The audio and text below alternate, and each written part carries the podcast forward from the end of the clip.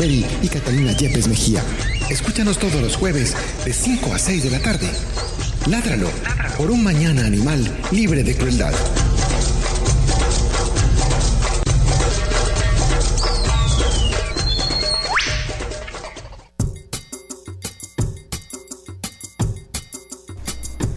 Muy buenas tardes para todos nuestros oyentes. Esta es una nueva edición de nuestro programa Ládralo, un programa de raya con el apoyo del Instituto Tecnológico Metropolitano dedicado a la vida y la protección de los animales. Mi nombre es Juliana Ríos Barberi y soy estudiante de Ingeniería Biomédica de esta institución y además soy directora de la Corporación Raya y de este programa. Mi nombre es Catalina Yepes, médica veterinaria de la Corporación Raya, codirectora de este programa. Y mi nombre es Andrés Camilo Puentes, acompañándolas nuevamente después de otra ausencia eh, de esas cosas es que, él dice le que pasan vuelve a uno. y vuelve y se no, no, no, no, va. no, no, para nada, no se me Te van a vas y sentir vuelves, mal. te vas y vuelves. Pareces como una sea. ola que se va y se pierde. Como dice la canción. No, Sí. y autoridad mía. autoridad tuya. Se te acaba de ¿Cómo ocurrir. te parece? pues. Eso fue con paseada y todo. Bueno, yo soy comunicador voluntario de vez en cuando. No mentiras. Acompañándolos en este rato en su programa Ládralo de todos los jueves a las 5 de la tarde. Que ustedes me pueden recordar, por favor, cómo es la señal. ¿Dónde se pueden enlazar los oyentes para escuchar ITM Radio? Es que cambió el enlace, ¿cierto? Sí, cambió el enlace, ahora es sin www, es simplemente radio.itm.edu.co y también nos están viendo a través de nuestra Eso. transmisión en vivo de Facebook. Hola. ¿cómo están? Yo sé que hay veces el sonido es malo, entonces lo ideal es que oigan a través de la emisora Exacto. y vean a través de Facebook las bobadas que hacemos. en Las este- caras que hacemos. Las caras que hacemos en este programa.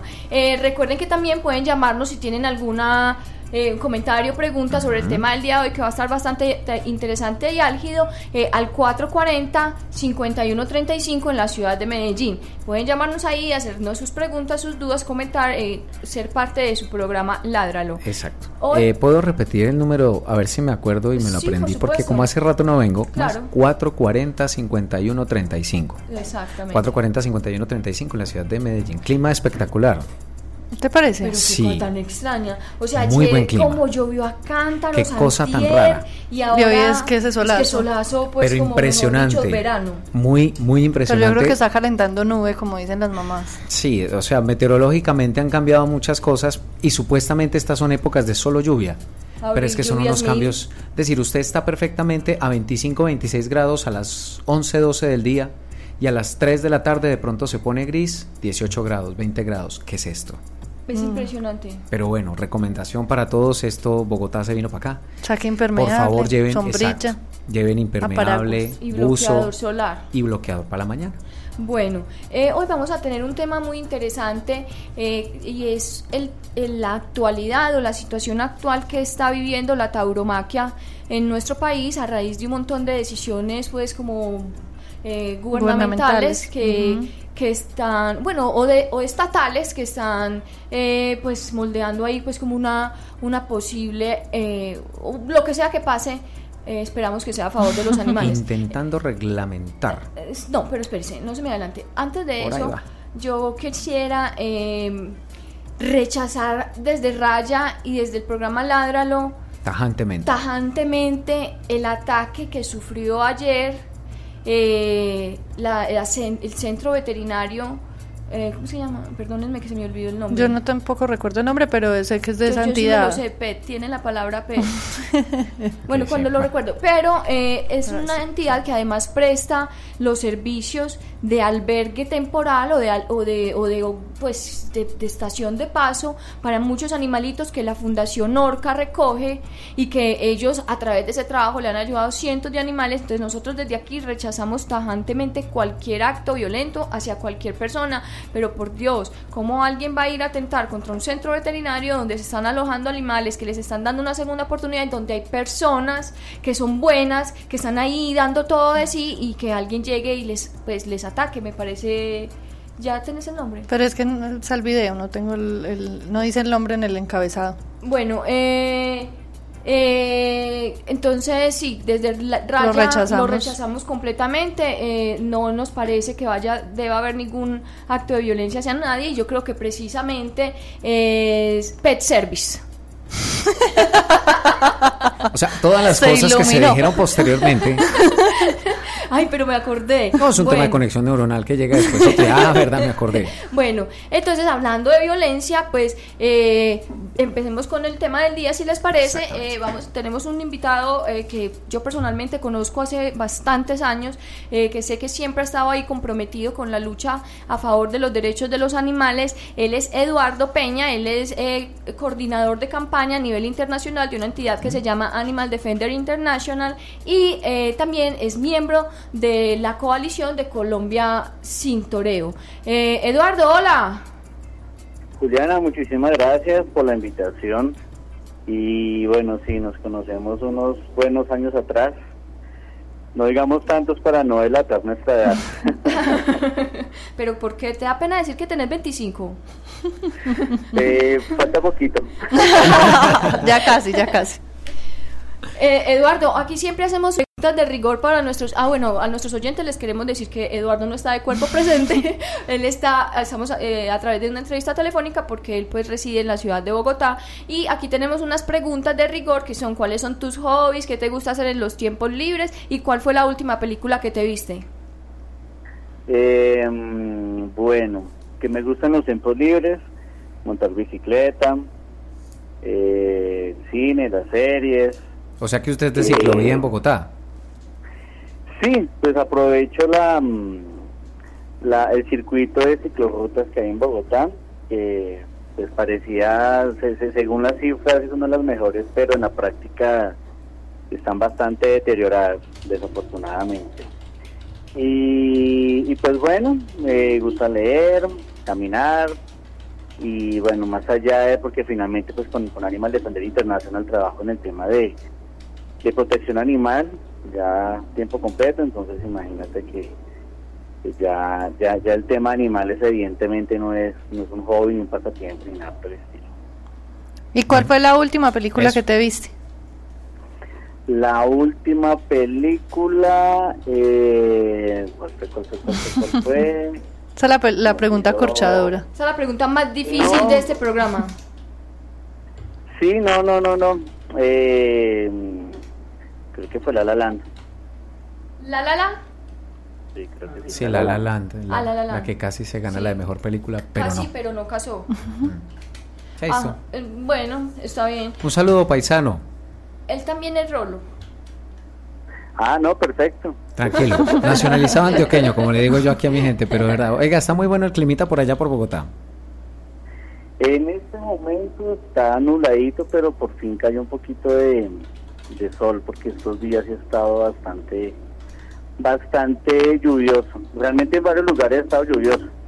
Sí, pero acá no es campo. Ha estado un poquito más más pesadito, pero pues igual ese clima a, a los a los cachacos de pura cepa nos, nos encanta este climita medio londinense.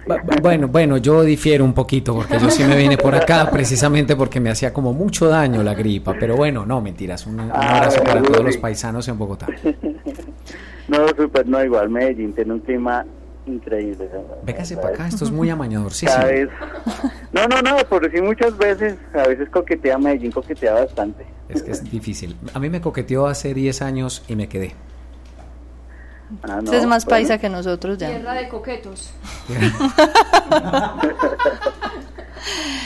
Listo, Eduardo, comencemos entonces con el tema de, este programa y yo quiero que le contes un poco a la gente o hablemos en general de la tauromaquia, que es una corrida de, toros, que si existen variaciones dentro de la corrida, pues. muy general para que la gente como que entre en el tema. Bueno, eh, pues bueno, digamos, pues la, la pregunta, digamos, el tema pues bastante coyuntural y, y sí, curiosamente sobre coyuntural cuando, cuando estamos en en los comienzos de año cuando los, las ferias taurinas están en, Medellín, Manizales, Bogotá.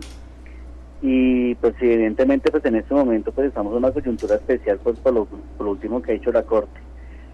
Pero básicamente respondiendo a la pregunta de ustedes, pues una corrida de toros, ¿qué es? ¿Un toreo qué es? Digamos, si nos vamos a lo, a lo, a lo básico, a lo, a lo que está en la norma, a lo que está en la ley, pues simplemente es un espectáculo donde entonces donde en cada cada cada, cada corrida se, se lidian seis toros eh, donde hay una suerte de, de espadas digamos un tema donde hay trofeos o un tema donde hay eh, sistemáticamente un ejercicio de tortura y, maltrato a, un mamífero superior y de ahí en adelante pues ya luego de la de la muerte después de haber pasado por la por la, por la faena de muleta los tercios pues llega el tercio de muerte donde ya finalmente el animal cae y como buen espectáculo en buen espectáculo entre comillas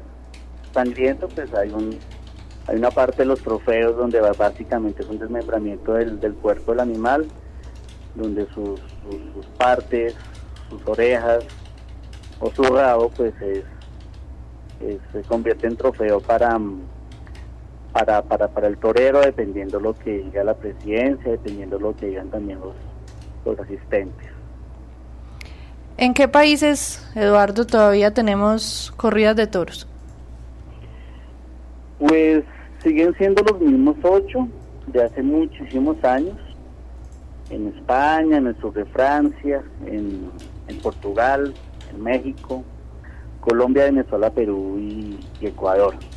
Cada país con, con, una realidad, cada país con, algunos avances, eh, algunos avances que se van más hacia, hacia la reglamentación, la regulación de, del toreo, como el caso de, Portugal y, Ecuador, y en otros como en Colombia, pues con unos pasos muy importantes para llegar a la abolición. Entonces ahora hablemos específicamente de Colombia. Históricamente, ¿qué ha pasado eh, a través de, de esas leyes que, que se han presentado durante durante el tiempo. Contemos un poquito como ese trayecto de, esas leyes, esas sentencias, esos decretos que aparecen relacionados con el tema de la tauromaquia.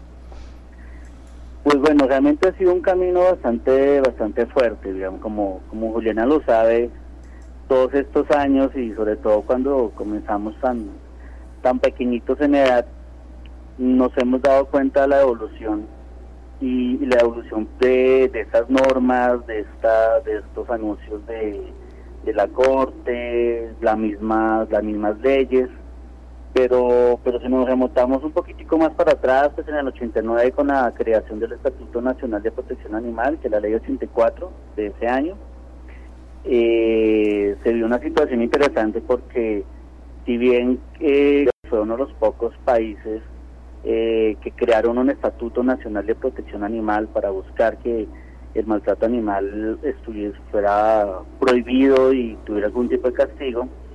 En el trámite para que la ley siguiera adelante, eh, decidieron dejar por fuera de protección a, los espectáculos como, como el coleo, el toreo, las peleas de gallos, las corralejas, y, ahí nació, digamos, ahí crearon una, una excepción en el artículo séptimo. Básicamente, todos los animales tienen están protegidos legalmente en Colombia, a excepción de los animales que están en esos espectáculos. Eh, unos años después, unos buenos años después, en, en el 2004 se crea la ley 916, que fue una ley eh, prácticamente impuesta por el, por el gremio taurino, porque es importante tener en cuenta que lo más importante de las leyes en Colombia o en un Estado social de derechos que hay una participación clara por parte de los ciudadanos. En esta, en esta ley 916, que es el Reglamento Nacional Taurino, no hubo una participación, no hubo audiencias públicas, eh, ni consultas previas, ni no, no ningún ejercicio que, que realmente llamara a la, a la ciudadanía, tanto la que está en contra la que está a favor. Un ejercicio que, por ejemplo, si hemos estado, si hemos hecho con la reforma de la ley 84, con la ley que prohíbe los animales salvajes en los sitios. Eh, y ya la última ley como tal que, se refiere exclusivamente al tema de, digamos ya que, que da un avance, pues, da, da un avance importante, que es la ley de penalización del maltrato animal, que es una ley nueva que tiene un poco más de un año, que es la ley 1774 esta ley de 1774 tuvo una situación muy similar al trámite de la ley 84 en, en el año 1989, porque sucedió exactamente lo mismo, un lobby muy fuerte de, del gremio taurino, el gremio ganadero, y precisamente en ese momento los legisladores, por miedo a que a, que se cayera esa ley que finalmente iba a beneficiar a muchos animales, a más animales más allá de los toros y gallos, eh, decidieron pues mantener las excepciones del Estatuto Nacional de Protección Animal. Eh, esa digamos es la última ley y es la ley que, que de alguna manera, gracias a algunas demandas ante la Corte Constitucional, pues nos vemos en una situación eh, donde, donde el fin de, la tauromaquia y los demás espectáculos también parece llegar a su fin. De, terminar, digamos, de la parte de, de, las, de las leyes, hay una ley que es la 1668, que es la ley del 2013, que es la que prohíbe el uso de animales salvajes en los circos. ¿Por qué la nombro? Porque pues esa ley de circos sin animales pues es muy mencionada y tenía en cuenta por parte de la, de la Corte Constitucional, porque esta ley eh, salió después, digamos, es posterior a una sentencia de la Corte Constitucional donde dice que el Congreso sí puede prohibir espectáculos con animales.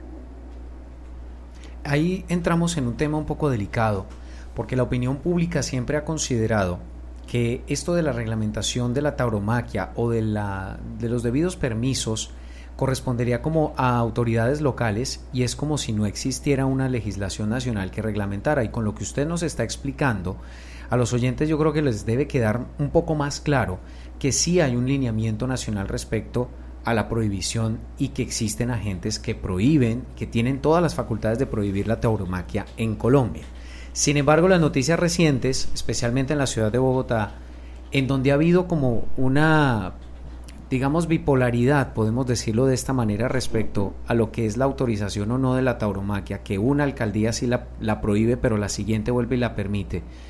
¿Cómo podemos orientar a los oyentes y explicarles, miren, existen sentencias de la Corte que lo, lo que establecen es que realmente corresponde entonces a estas autoridades locales permitir estos espectáculos o si realmente la fuerza de la nueva ley que usted nos está mencionando y de todas las reglamentaciones que nos menciona le van a obligar a estos gobernantes que la prohíban.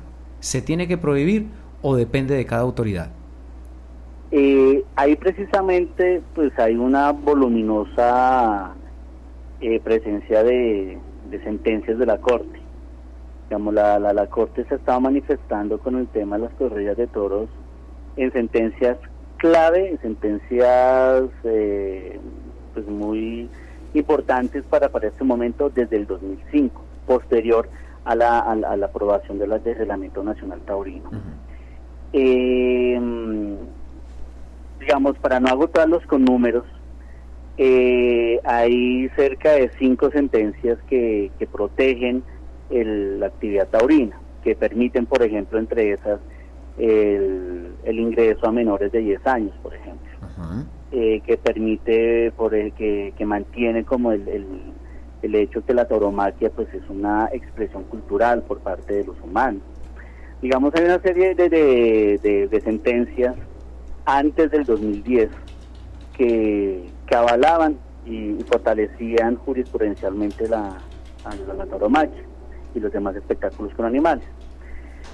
Eh, sucedió algo interesante y fue en el 2010 una, una demanda al Estatuto Nacional de Protección Animal que fue la que, originó la sentencia 666 del 2010. Esta sentencia da cinco condiciones. Eh, digamos la Corte Constitucional para algunos temas pues ha sido muy valiente dentro de una postura vanguardista, pero pues en este caso, si bien vemos las sentencias completas y vemos unos discursos muy pues muy, muy modernos, vanguardistas, un poquito más evolucionados. En este tema a la Corte le ha, pues, ha, sido muy temerosa de tomar una decisión definitiva, o sea, prohibir.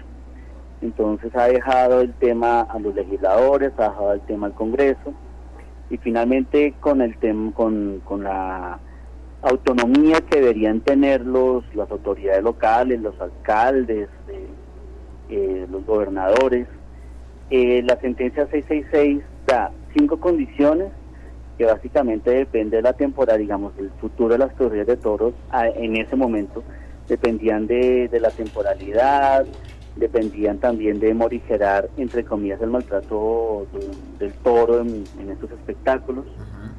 y, y sí hacía un llamado a los legisladores para que para que decidieran el tema por medio de, digamos, allá en el Congreso, por medio de proyectos de ley. Hubo una sentencia, digamos, eh, al poco tiempo, pues ya fue el, tema del cambio de gobierno, de, gobiernos departamentales, municipales, acá en el caso de Bogotá, en el distrito de Bogotá, y, y fue todo lo que, lo que se conoció ampliamente con el alcalde Gustavo Petro, que digamos, administrativamente rompió el contrato con, la Corporación Taurina. Desde luego la, la, Corporación Taurina, muy protegida legalmente, con magistrados, con congresistas, con jueces, con una fuerte, una fuerte oficina de, jurídicos, pues desde luego no se quedaron, no se quedaron quietos.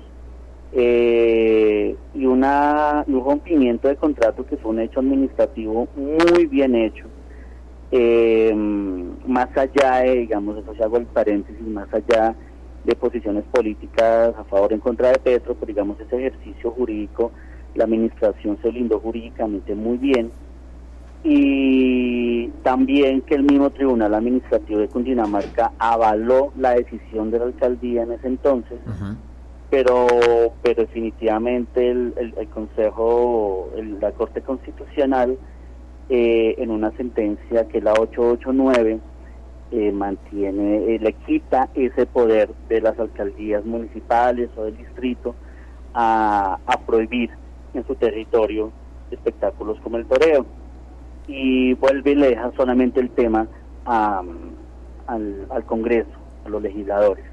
Entonces, en ese caso, por eso es que se viene toda esta situación de en Bogotá que, vuelven las corridas, digamos, obviamente todas las acusaciones, pero después de, muchas sentencias, de autos, de sentencias de tutela, finalmente, pues como ya, ya sabemos, eh, vuelve, volvió la temporada taurina en Bogotá y eso a partir, digamos, año tras año, sentencia tras sentencia, va creando una jurisprudencia. Eh, desafortunadamente sí, limita la acción de los, de los alcaldes los gobernadores, pero que ya la última sentencia sí nos da una, una esperanza mucho más, más clara lo que pueda pasar con, con el toreo en Colombia. Pero delicado el asunto, perdóneme, hago una intervención, porque es que jurisprudencialmente está creando un historial a nivel legislativo en Colombia que es muy facilista, demasiado laxa y le eh, es decir, está blindando, no sé si atreverme a decirlo a través de estos medios, pero tipos de intereses muy bastante concretos, porque eso le iba a preguntar. Si esos son intereses de magistrados, de congresistas, de senadores, ¿qué intereses son? Porque es que vamos para allá.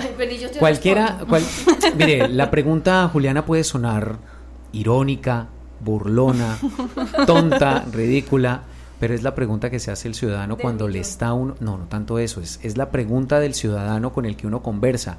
Entonces, según usted, Eduardo, ¿cuáles son esos beneficios para, eh, que estarían buscando estas personas al seguir permitiendo espectáculos como estos? ¿Necesariamente económicos?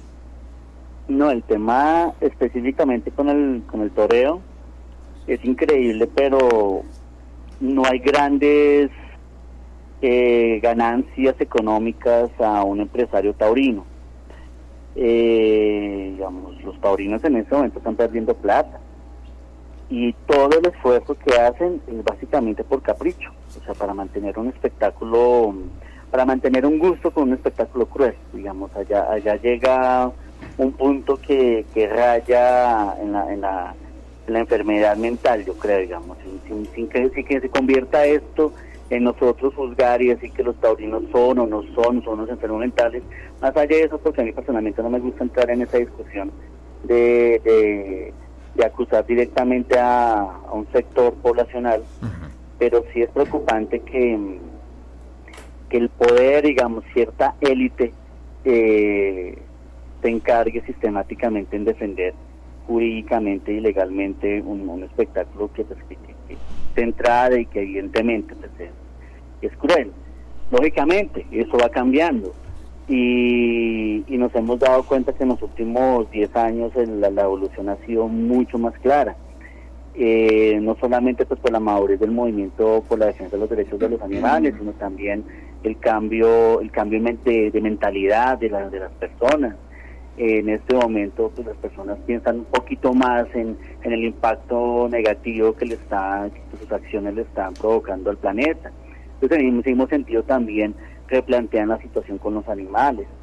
Y, ahí paso a paso pues hemos logrado pues no solamente pues un tema de mayorías que tampoco personalmente me gusta hablar de mayorías porque de alguna manera también se aprovechan los taurinos para decir que es una minoría, cosa completamente falsa, pero precisamente dentro de la dinámica de los movimientos sociales por este tema directamente en el que ninguna organización por la protección de los animales tiene un interés particular, solamente el de el interés de, representar el interés de, de, unos animales que no se pueden defender legalmente, entonces nos toca a nosotros tomar ese, esa, vocería, pero, pero yo creo que, que vamos más, vamos por un camino importante, muy peligroso, digamos, muy difícil, con, digamos, con todo en contra prácticamente, pero el camino nos va dando algunas luces, algunos avances, y, y lo interesante es que la Corte Constitucional no solamente mira puertas adentro, la Corte Constitucional mira también qué es lo que está pasando en la sociedad, cómo, cuál es el llamado de los ciudadanos. Y yo creo que en ese sentido, y además en el sentido común, pero digamos también con ese, esa presión social, pues creo que también la Corte Constitucional ha estado dando las últimas sentencias, sobre todo la última, la de este año, que, que nos da pues algo, algo de esperanza y que los taurinos de antes, los asistentes a las plazas de toros anteriormente, hoy ya tienen una posición completamente diferente, ya a favor de los animales, a favor de iniciativas por la abolición del toreo.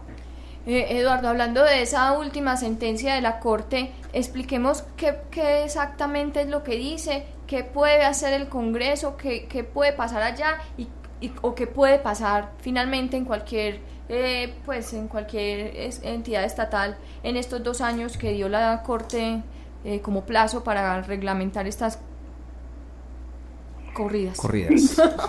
Sí la, la, la sentencia 041 2017 de febrero mm, resuelve pues la, la demanda de inconstitucionalidad al artículo que, que mantenía las excepciones de protección animal de la ley 1774. Básicamente, acá la Corte Constitucional lo que suceden, digamos, sean dos situaciones muy importantes.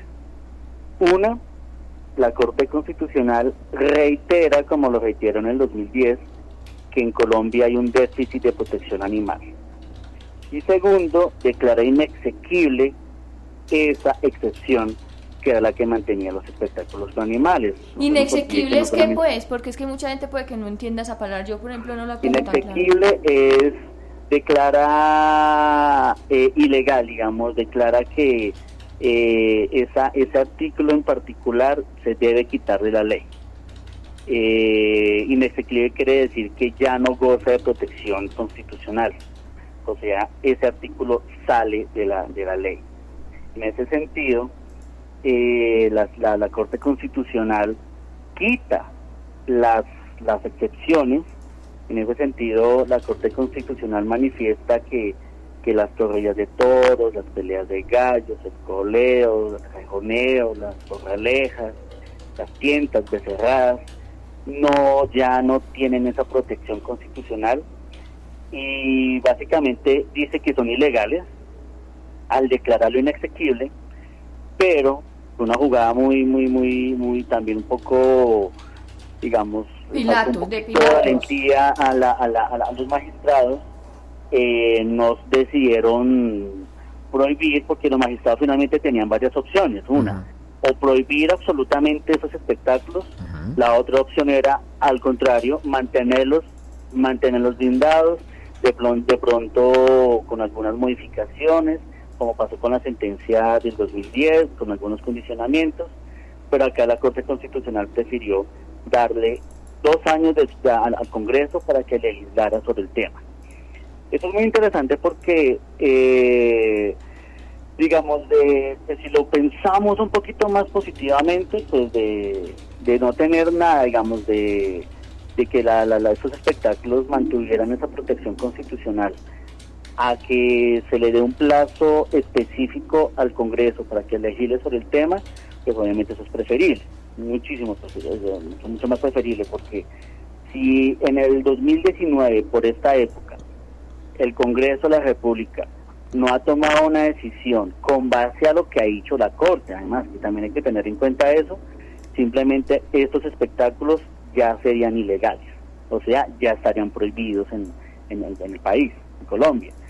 Eh, son dos años donde la donde el Congreso no no no digamos digamos en este momento pues vemos como una una cantidad de proyectos de ley anuncios de otros proyectos de ley pero lo importante que debe tener en cuenta el Congreso en este momento es que no legislar sobre el tema de los espectáculos con animales no es presentar un proyecto de ley que, mm, que, que, blinde, por ejemplo, el toreo, sino todo lo contrario.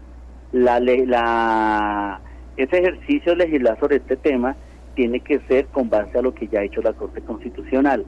¿Para qué? Para superar el déficit de protección animal que es lo que ya le preocupa a los magistrados de la, de la, de la sala plena de la Corte. O sea que en este momento nos quedarían dos años y actualmente hay algún proyecto dentro del Congreso que, que se esté relacionando con el tema, que se esté enfocando a esto que habla la sentencia de la Corte.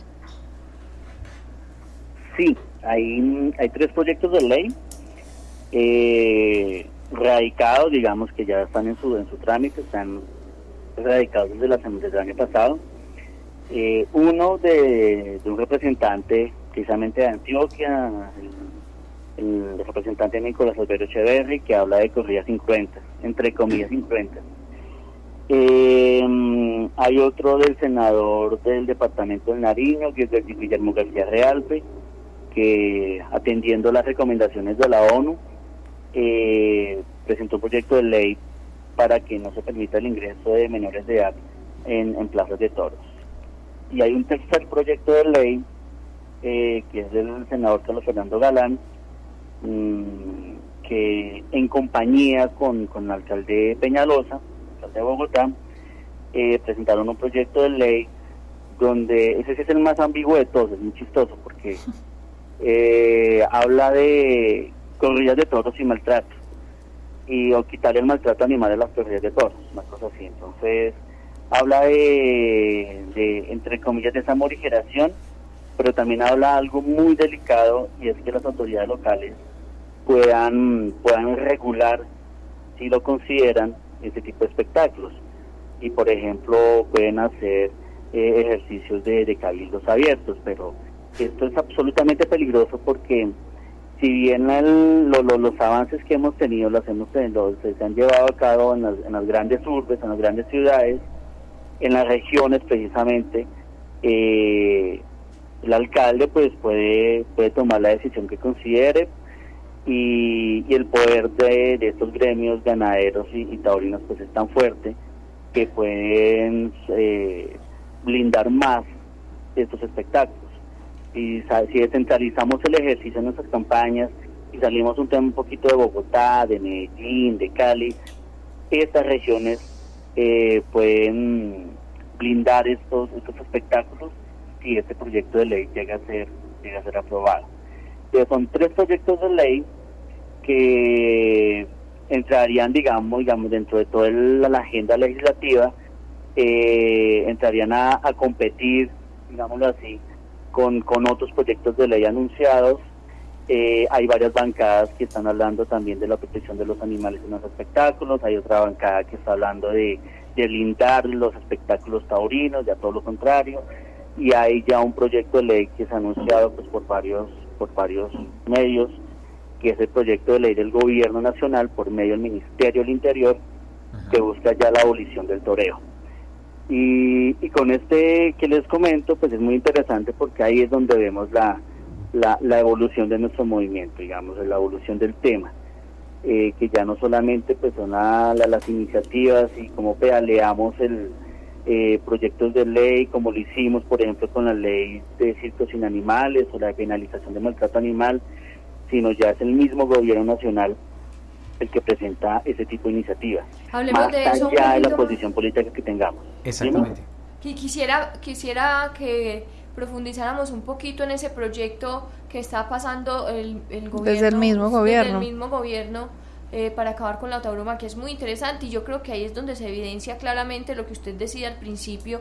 Cuando nosotros empezamos chiquitos, esto era una cosa completamente distinta. Yo me acuerdo que yo me iba a pelear allá a la plaza a que me dieran garrote los del SMAD.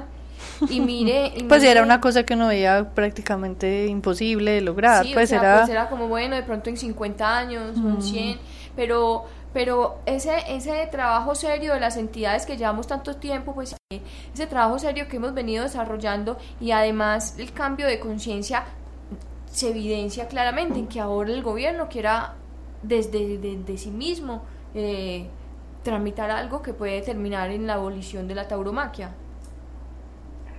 Exacto, es que es muy chistoso porque, es más, en esa época ni siquiera existía el SMAT, entonces es mucho más, Ah, sí, sí, tiempo era- mucho era- más atrás. Que antimotines. pero mm, pero y, y los mismos y los mismos congresistas antitaurinos de hoy y los mismos miembros de gobierno antitaurinos de hoy eran los asistentes a, la, a, la, a las plazas de toros de antes y eso no nos importa finalmente de eso parte la evolución Exacto. Eh, como los que tenemos un, un- un- un- una dieta, un consumo, un estilo de vida amiga- amigable con el planeta. Muchos décadas atrás pues también comimos carne, o sea, Exacto. el ejercicio es de evolucionar, jamás de juzgar. Por eso, pues mi, mi, mi tema no es ni siquiera juzgar a los taurinos, porque el taurino de hoy puede ser el vegano de mañana, o sea, vegano por los animales de mañana, digamos, pueden cambiar. Y, y ellos mismos lo han dicho, sin ir más lejos con, con, con Álvaro Múner allá en, en, en- Medellín, el cambio eh, interno que tuvo y, los cambios políticos que, que ha estado logrando.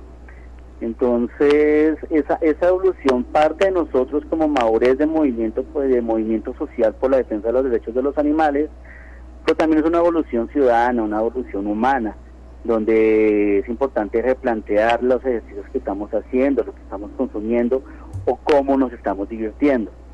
Y, y hacia allá vamos, digamos, este proyecto de ley es una, es una gran esperanza, eh, desde luego no, mm, no, no, no se asegura su aprobación, pues finalmente los trámites en el, en, el Congreso, pues llega el momento de erradicar un proyecto de ley, pero no sabemos qué va a pasar mañana.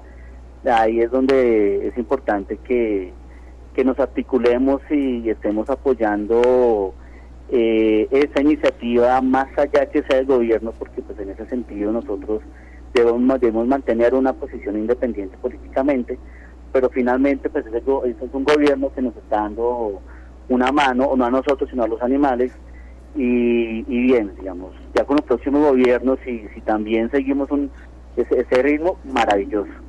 Pero digamos, en este momento sí, sí es importante aprovechar ese proyecto de ley, más allá de quien lo presente, lo importante es que sea bien respaldado, que haya un tema de, de unidad legislativa para que pues sea, sea aprobado y esperar esos dos años y en los cuales no debemos, lo importante es que no debemos dejar pasar los otros proyectos de ley que, que van a estar afectando a los animales. La bancada naturalmente se va a mantener un tiempo. eh, va a haber un cambio de gobierno en eh, cuestión de un año. Esperamos que no vaya esto a cambiar o a volver a, a dar pasos atrás A sobre exactamente. Mm.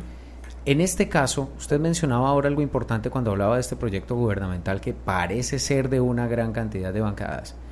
Yo le pregunto, y a manera de consejo para los oyentes, ¿qué podemos hacer para seguir apoyando la lucha contra la tauromaquia? Para que precisamente eso que usted mencionaba, que la Corte Constitucional todavía escucha al ciudadano, que existen estos eh, congresistas, miembros de diferentes partidos que están a favor de tumbar la tauromaquia en Colombia, hagamos que se sostenga y se mantenga en el tiempo para que en esos dos años, hombre, sea ya una realidad que en Colombia se prohíba esta práctica. Ahí es donde, aprovechando este Estado Social de Derecho y las herramientas de participación ciudadana, es, primero, como les dije ahorita, no depender de las grandes urbes. digamos, la, la, nuestro llamado para que el Congreso apruebe un proyecto de ley abolicionista debe salir de las grandes ciudades, sino dice también a las regiones, a las regiones también aparentemente pequeñas que tienen un, un, líder fuerte, que tiene un, una curula en el Senado o en la Cámara de Representantes, hablar con cada uno de ellos para que no sea el lobby de Bogotá acá en el Congreso, sino que cada región se, se movilice y le diga directamente a su senador y a su representante de la Cámara que apruebe ese proyecto de ley abolicionista. Digamos que sea la misma ciudadanía la que, la que haga ese llamado porque este no es un tema ni siquiera de las, de las ciudades o es un tema de, de, las organizaciones eh, que trabajamos por la defensa de los derechos de los animales. Es un cada uno de los ciudadanos porque eso es un ejercicio de paz.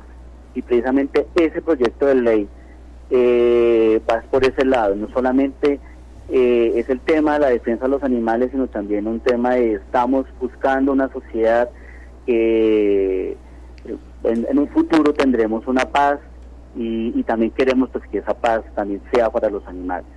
Digamos, hemos tenido una serie de conflictos donde los animales también han sido víctimas y sería absurdo que, firmemos todos los, acuerdos de paz, pero que el conflicto y que la guerra siga para los animales.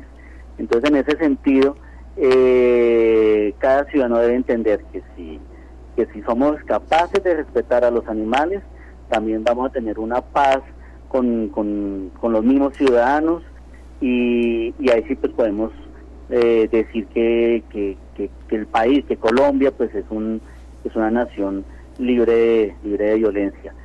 Eso no, no es tan utópico si realmente nos, no, nos ponemos las pilas y, donde todos los ciudadanos pues hagamos ese ejercicio de comunicarnos directamente con aquellos personajes que nos están representando en el Congreso. Y es que como siempre lo hemos dicho desde Ládralo, eh, la paz no es solamente eh, la no violencia con, con los otros humanos, eso hace parte también del trato ético y respetuoso con las demás especies y en este caso pues con los animales, ¿cierto? Eduardo, ya para terminar, eh, ¿qué crees que, que se viene? ¿Que existe futuro de tauromaquia en Colombia? ¿Hay o no hay futuro para esto?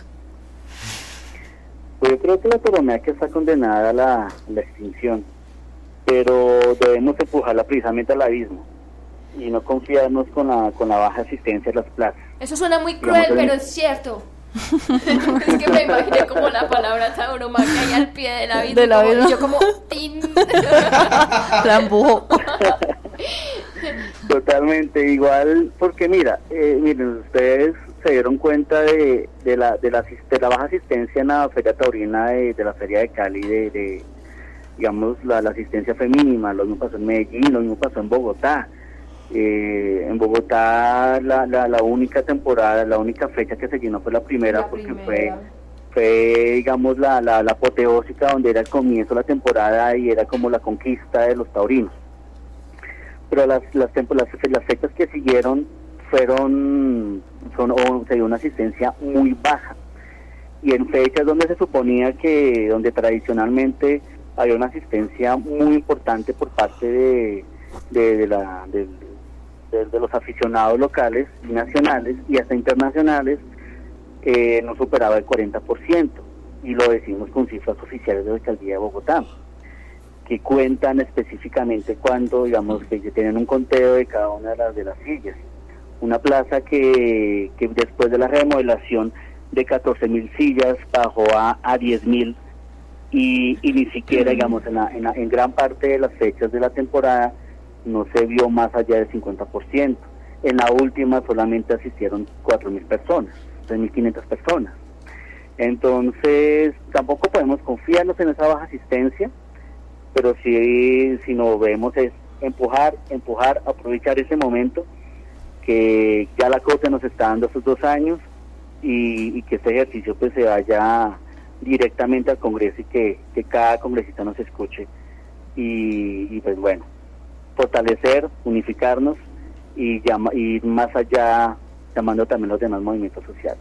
¿De qué vivirá un taurino cuando se acabe todo esto de la De, problema de él, problema de él, A mí me encanta lanzar esas puntadas para que vos digas, taurino, taurino, Desmovilízate. Vegetarianízate, por favor. No, es que es lo que... Bueno, Es que, no, porque nadie me ha hablar con los felicitado. taurinos para que haya un tema de museos. Podemos hacer Exacto. un museo, un museo de qué pasó con el toreo, digamos, así conforme hay un museo en Sudáfrica con el tema de la parte, así conforme hay museos en Berlín eh, recordando, pero también condenando todo ese tema de de, de Hitler, digamos, en, en Estados Unidos también hay museos eh, condenando, pero también recordando, porque es importante tener esa memoria histórica para que no repitamos esos errores del pasado.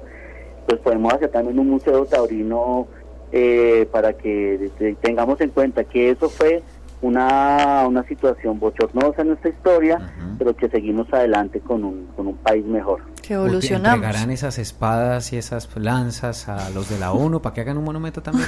Es que lo que yo digo, yo, pero ya, o sea, porque, bueno, no, es que, ¿por qué siguen ahí empeñados en patinar en algo que finalmente va a desaparecer? Porque es que eso no es, no tiene cabida en nuestro tiempo, ya no, uno ya, eso ya se vivió, nadie lo va a negar, nadie va a decir que no pasó y nadie va a negar que en algún momento tuvo una importancia histórica, poli- eh, digo, artística, política, religiosa, etcétera, etcétera, etcétera, y que también puede ser parte de un contexto cultural español que a mucha gente le puede gustar. Entonces, si, que, si queremos propuestas de empleo, hagamos un, un festival de la cultura española en lugar de matar un toro, hagamos un festival que bailen flamenco, que haya tunas, yo no sé, las tunas son genuinamente españolas Yo creo que sí. o es un invento de nuestras madres. eh, No, no, yo las creo que sí, yo Sí, creo sí, que pues sí. genuinamente españolas. Y No las sé. castañuelas. Juliana puede hacer una, una tuna animalista. Yo hago la pero a mí me dejan las castañuelas. o sea, a mí no, yo, yo- no me Ah, yo me a- pido la pandereta. A mí no me vayan a dar otro instrumento, No, yo me las pido la castañuelas y por favor mi capa de color negro. De negro. Ay, ah, los niños que se están... No, ahora sí, fuera de charla. Inscripciones Eh, inscripciones abiertas, después no di. Miren, No, pero eh, ¿qué es eso? Recuerdo, recuerdo algo, Juli, antes de que me pegues el regaño. recuerdo mucho que hace algunos años, incluso muchos niños tenían como ilusión convertirse en toreros. Muchos años pues dice usted mucho. Todavía. Yo creo que todavía existen algunas pequeñas escuelas, eh, no sé si tan masivamente como o tan importantes como antes eh, en Colombia. No he vuelto a escuchar así algo tan importante después de ese rincón para acá. Yo sé que sí, el taurino va a estar diciendo, "Ah, estás mucho ignorante. Lo siento mucho. No, pero es que Pero es un tema que no interesa. distinto, Pero es que realmente, entonces uno sabía quién sí, era personalmente es un tema que no, no me llama la atención y por lo tanto no tengo por qué saberlo. Soy periodista, pero no tengo por qué saberlo todo.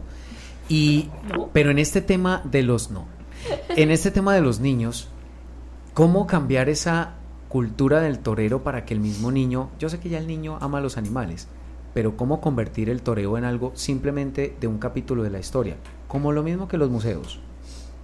Yo creo que es el tema de la formación y, y ahí es donde vamos en una posición positiva, yo creo, digamos, ahí vamos, ahí lo importante es que, que todo esto, este ejercicio eh, académico, de formación a, pues, no académico, sino de formación a, los, a, la, a la primera infancia, primera y segunda infancia, es que se mantenga ese ejercicio de, de formar a, los estudiantes en el respeto a la naturaleza, todos esos programas educativos institucionales que fortalezcan ese ejercicio ambiental y no el ejercicio ambiental de que no tires un papelito a la, a la calle al Sí. piso, sino pues que haya un compromiso real de que lo que está pasando, que lo que está pasando con el planeta, que lo que está pasando con cada uno de los de, de las acciones que cotidianamente realizamos, cómo afecta a- al pajarito que ves por la ventana, pero también cómo afecta a cada uno de los animales, cómo afecta también al oso polar, pero también cómo afecta al, al oso andino en, en- acá en Sudamérica. Y, y si vamos más allá, vamos cultivando esa semillita en, en- en esos niños. Lo importante es que no, no vayamos para atrás y no se presente lo que hemos, hemos estado viendo en, en otros países y donde también intentan inculcarlo acá, que es crear una cátedra taurina, que es crear un, un ejercicio de formación para, para cultivar eh, ese gusto en los niños, cosas que están pasando, por ejemplo, en Manizales. En Manizales hay una universidad del toro, pues, Sí. una, pues un tema muy, muy, muy, muy privado, pero, pero que lo que quieren es formar no solamente a la, a la población universitaria, sino también a los chicos de secundaria. Y, y eso, eso es muy peligroso. ya es donde el próximo paso en, en medio de estos dos años es hacerle llamado también al Ministerio de Educación y a las y a las autoridades y a, y a las autoridades educativas de cada municipio, de cada departamento que fortalezca ese compromiso por la defensa de la naturaleza, de los animales y que no se vaya en contravía de, de, la, de la Corte Constitucional. A pesar que la Corte Constitucional hace en el 2006 estaba protegiendo el derecho de que los niños fueran unos torerillos.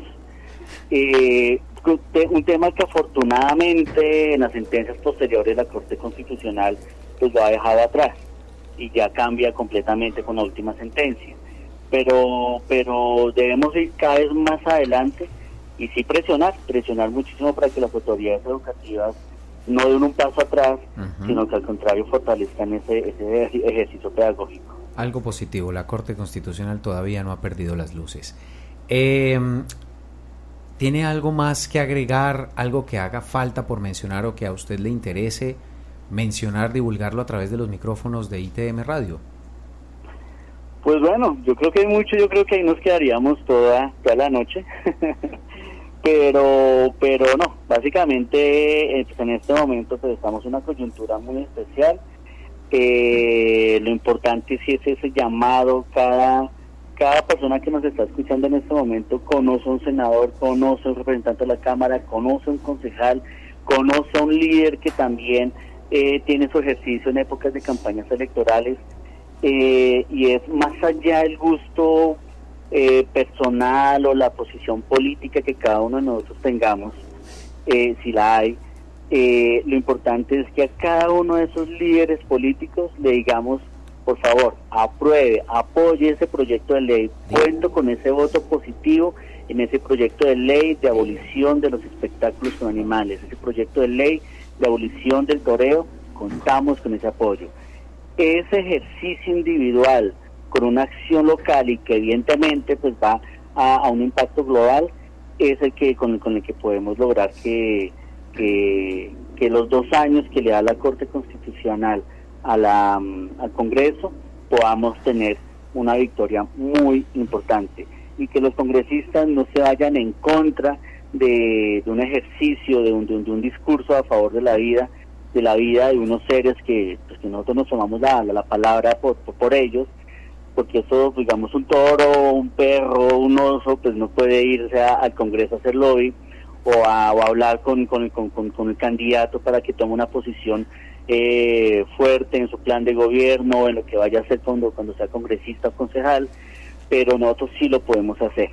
Evidentemente, pues hay un, una consigna muy muy muy trillada, pero finalmente pues, pero nunca va a perder fuerza y somos la voz de los que no tienen voz. Y, partiendo de ahí, cualquier ciudadano independiente a que sea animalista o no, que trabaje o que haga parte de alguna organización, lo importante es que cada ciudadano es responsable también para que eh, en este ejercicio de sana convivencia de un país que está buscando la paz, eh, le diga a ese congresista, a ese líder político, hágale, vote positivamente. Hashtag, hashtag, dígale al congresista. Hashtag, dígale al congresista. Hashtag, dígale al senador, no a la tauromaquia. No, hay que hacer eso. Eso que dice Eduardo es súper importante hacer y yo creo que nosotros culturalmente no hemos tenido como esa costumbre de presionar a los que elegimos en representación de nuestras regiones para que hagan eh, pues para que tomen ciertas decisiones que favorecen al pueblo y nosotros les dejamos todo y no nos volvemos a acordar sino hasta dentro de cuatro años que hay que volverlos a elegir y eso no es así, uno tiene que estar encima de ellos presionando porque si no ya vemos lo que pasa, se acuestan a dormir durante las sesiones, no van, no les da la gana de hacer nada o hacen todo para favorecer a unos pocos, sino ellos están ahí porque votamos por ellos. Entonces hagamos valer nuestro voto y participemos de todo lo que nos está diciendo Eduardo para que podamos llegar a un buen término en este tema tan escabroso de las corridas de toros. Y exijamos, seamos veedores de eso. Exactamente. Eh, eh, Eduardo, eh, ¿querés decir algo más? Eh... No, pues esperamos que vernos pronto Espero acompañarlos cuando, cuando, cuando vaya a Medellín de visita. Sí, sí, Claro sí. que sí. Trae pan rolo. Y cuando, eh, pero, Claro, pero trae deje la gente, No Es sea pedigüeño. no sea pedigüeño, ¿qué Que es hace eso? rato no como. No, no, no, es que hace rato no como pancito rolo. Eh, no, Eduardo, muy bacano y seguramente cuando ocurra lo que va a ocurrir de la abolición de la tauromaquia nos vamos a encontrar y vamos a celebrar Una fiesta, todos, vamos a hacer una un fiesto, no, no. Con pan rolo. Claro. Ya, así es. Y también los esperamos acá en Bogotá cuando en ese momento del debate definitivo, pues estemos acá haciendo esa, esa, esa presión. Sí, Y, y recordarle a ustedes, y a los oyentes, pues las, las redes eh, sociales que tenemos. Eh, en Facebook estamos como Colombia Sin Toreo, igual que en Instagram. Y en, y en Twitter estamos como Col Sin Toreo. Ahí tienen para Mm. que para que los sigan a ellos, para que se enteren de todo lo que está pasando, porque ellos están súper enterados, son un equipo muy fuerte que, pues, o sea, son muchas personas, somos muchas personas del país, pero hay un equipo muy fuerte en Bogotá que ha estado trabajando mucho en todo el tema, pues, como de legislación, de lobby, de todo esto, que hay que brindarles nuestro apoyo, no los podemos dejar solos, porque finalmente ellos están luchando, es por el bienestar de los animales. Exactamente, Colombia Sin es una coalición de organizaciones animalistas, pero también de movimientos sociales y de independientes. de independientes. y es una cobertura nacional, digamos, no es un tema solamente de, de una ciudad en, en sí, lógicamente en Bogotá pues es el, el tema del poder central, el, gobierno, el Congreso, las Cortes, pues ahí tenemos como, como un enlace también con las organizaciones nacionales, pero el tema es que Colombia sin toreo pues son ustedes, somos nosotros, somos cualquier ciudadano que, que, que le indigna este tipo de espectáculos. Exacto, bueno Eduardo, te agradecemos muchísimo haber estado en nuestro programa, habernos enseñado todo, todo lo que está sucediendo con este tema pues tan álgido y tan de actualidad. Eh, un saludo desde aquí de Medellín, desde nuestra nuestra emisora del ITM y Ládralo y desde Raya. Perfecto, muchísimas gracias a todos ustedes y nos veremos, nos veremos pronto y también bienvenidos a Bogotá. Un abrazo. Gracias. Para mi terruño. Un abrazo. Eventos, campañas, jornadas de vacunación, esterilizaciones, encuentros, conferencias. Todo en la agenda de la semana en Ládralo. Eh, bueno, el próximo mañana viernes 17 de marzo, el próximo viernes mañana 17 de marzo en la placa polideportiva La Mota, diagonal 75C con calle 2A, eh, va a haber una jornada de implantación de microchip por parte de la alcaldía de Medellín. La Secretaría de Medio Ambiente va a estar eh, otorgando o dando 80 fichos por jornada. Recuerden que el microchip no es rastreo, es simplemente un sistema que permite la identificación y la y el almacenamiento de algunos datos importantes si su